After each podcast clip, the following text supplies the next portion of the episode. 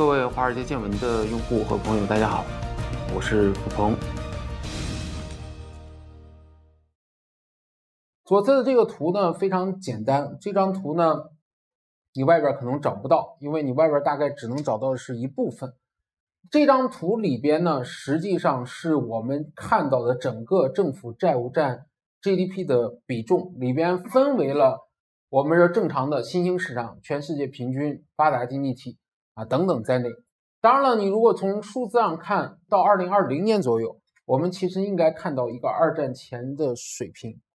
啊，应该都是在一个二战前的水平，甚至有可能不知道这次疫情持续的时间会不会导致导致这个政府债务占 GDP 的比重会超出大家的这个预估，达到一个二战以后更高的一个状态。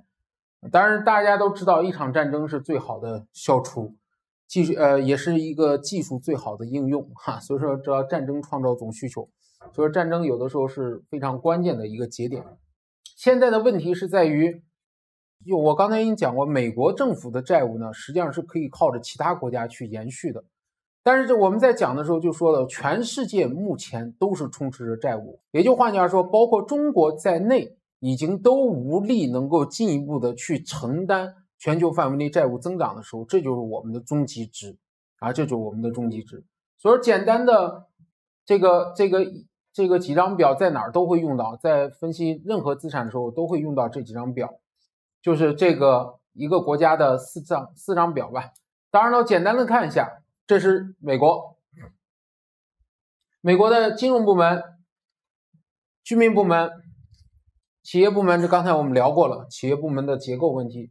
这是美国政府部门，从二战之后，大家可以看到二战之后的一轮去，到这个八一年开始进行转移，所以大家看到美国的利率正好在这儿是一个转折。也就是八一年是利率病开启啊，八一年前是它之前的这个问题，所以八一年后利率病下滋生的政这个债务问题是怎么产生的？答案其实就是你去分析美国财政赤字怎么生成的一个核心。说到底就是产业空心化下，使得所有的债务出风险即向政府部门转移，出风险即向政府部门转移。最典型的，大家可以看到在。八一年到这个克林顿时代调整这一段向政府部门转移，然后小布什状态向这个政府部门转移，尤其零八年和这次疫情是大规模的向政府部门转移。也就是简单讲，那边去并不是真正的去杠杆。美国所谓的就是这段话中间我们去讲的所谓的去杠杆，就是上午我们讲到的，就是让一部分人买单，这叫去杠杆。但是如果是没有人买单，那就是债务转移，啊，就是只是在内部的这个债务转移。美国的做法就是全面的转移给政府部门，由政府部门的债券市场向全球范围内征税。这就是大家理解的这个美债的维持是靠着全球在维持的，啊，所以它的核心连接点是在这儿。每一次美国出事情都是债务转移，每一次美国出事情都是债务转移。离我们最明显的两次，其实一次零八年，在这儿。一次，二零二零年在这儿，这两次都是美国政府部门债务上升幅度最大的，啊，也就隐含的就是黄金的上涨幅度是我们想象中应该是最大的两段。我们要讨论就要从债务转移的话，就是简单的要理解这几个部门就好了。其实政府部门债务其实都是由于这其他部门产生的，大家能明白吧？上午我们讲到关于美国财政赤字，讲到美国。社会福利保障体系支出、军事实力的支出等等，其实本质上都是跟前面的产业空心化是有关系的。这里边呢，要讲一下关于这两张表，企业部门表我已经讲过了，八七年的转折，对吧？那我要讲这两张表，这两张表呢，一张是居民表，一张是这个这个金融表。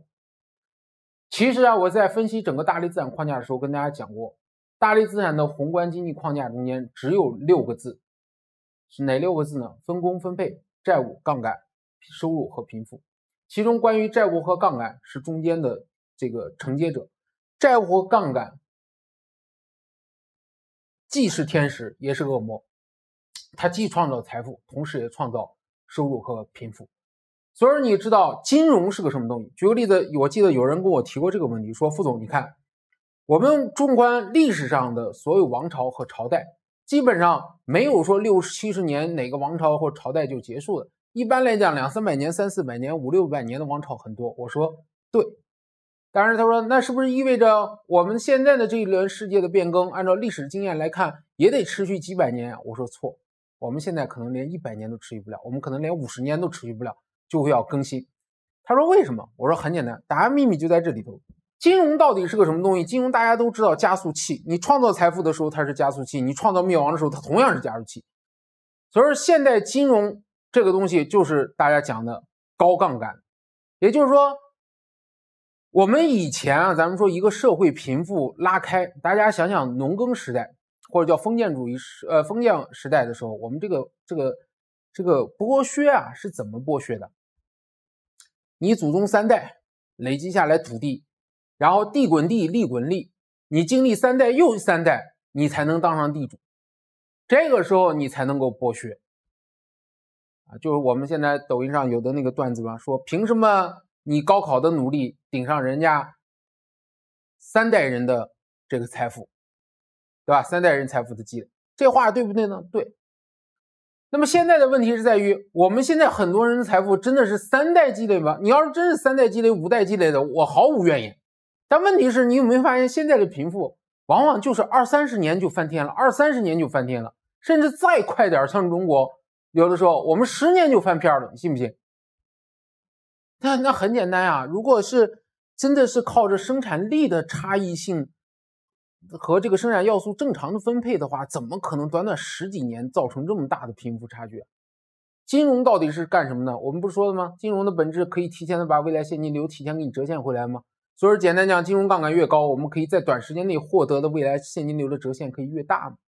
这就是金融的秘密了。所以，你知道每一轮的金融加杠杆，最终推升的就是债务的激增，同时也会造成利率的急速下降，然后进而引发收入和贫富的急速分配。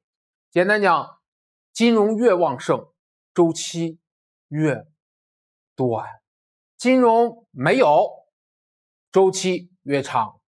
也就简单讲，一代人可能拉不开那么大贫富，需要两代、三代、四代甚至五代。但是如果金融越强，二三十年就拉开了，那么三五十年就需要再洗牌了。所以金融是这个所有的帮凶。我不能说它是根源，因为它不是根源，但它绝对是帮凶，使得我们整个的这个周期，大家经常讲的这个周期是大幅度的压缩了，就是来得快。去得也快，分配也快。美国八二年到二零零九年，这是美国做金融最 happy 的年代，也就是大家看的《华尔街之狼》啊，这个《华尔街之狼二》啊，然后再到这个大空头等等，这个财富积攒的倍数，几何倍数，是整个啊我们能够看得到的这这一百年的发展中间最快的，而这个最快。就是的什么呢？五零年到七零年，巴菲特赚的那个钱，跟他的后辈在，比如说零零年或者在一零年到这十年中间赚的钱，那是相差天天壤之别的。你把它归结成通胀吗？用我的话说，其实归结成杠杆可能更准确一些啊，归结成金融的这个杠杆。那么从事金融行业的兄弟们，大家都知道，我们的职业生涯跟着什么走？跟着杠杆走，同志们，非常简单，跟着杠杆走啊！没有杠杆，我们跟大部分的从业没有区别。你之所以觉得金融比其他行业优，说到底是这个玩意儿，就是追着杠杆走。大家能明白二零零九年为什么你要回到中国吗？零九年之后不要在欧美从事金融行业，赚不到钱的。对吧？零九年之后的美国属于有钱人会变得更有钱，而你在里头是赚不来钱的。零九年之后的财富爆裂的积累是在中国。那么对于美国来讲，最舒服的是八二年到零零年，零零年到零九年这将近小二十年时间，是它整个金融加上产业。加上所有东西最繁荣的地方，也就那个地方遍地都是钱。加杠杆的时候遍地都是钱，去杠杆一切都结束。零八年金融危机，美国做了最重要的一件事情，加强金融监管，去杠杆。如果没有这个去的这十年，你知道，如果疫情在这中间任何一个点爆发，不是金融危机，是疫情的话，我可以告诉你，我们一点辙都没有。那个烟花爆起来是非常灿烂，无解的。那么这次的疫情没有造成那么大的冲击，但是当然了，把底层问题都翻出来了，这是必然结果。但是呢，我们说对经济层面，尤其是对金融市场层面没有造成那么大的冲击，其实很重要是这玩意儿提早去了。所以说大家知道，零九年华尔街去杠杆，对这次疫情来讲，相当于提前拆了个杠杆。如果没提前拆，现在爆起来，那可是烟花灿烂极了。当然了，加杠杆给谁赚谁的钱。第一，你记住点，全球经济一体化里边，我跟大家分析过，美国金融杠杆去了两个地方。要么给居民，要么给企业，对不对？居民你们看到了，企业你们没看到，真的没看到吗？简单讲，华尔街的杠杆给了谁？企业部门给了谁？给了中国企业部门。因为很简单，生产加工知道给你了，海外投资就要往你那儿去了，金融杠杆就要给你那儿去了。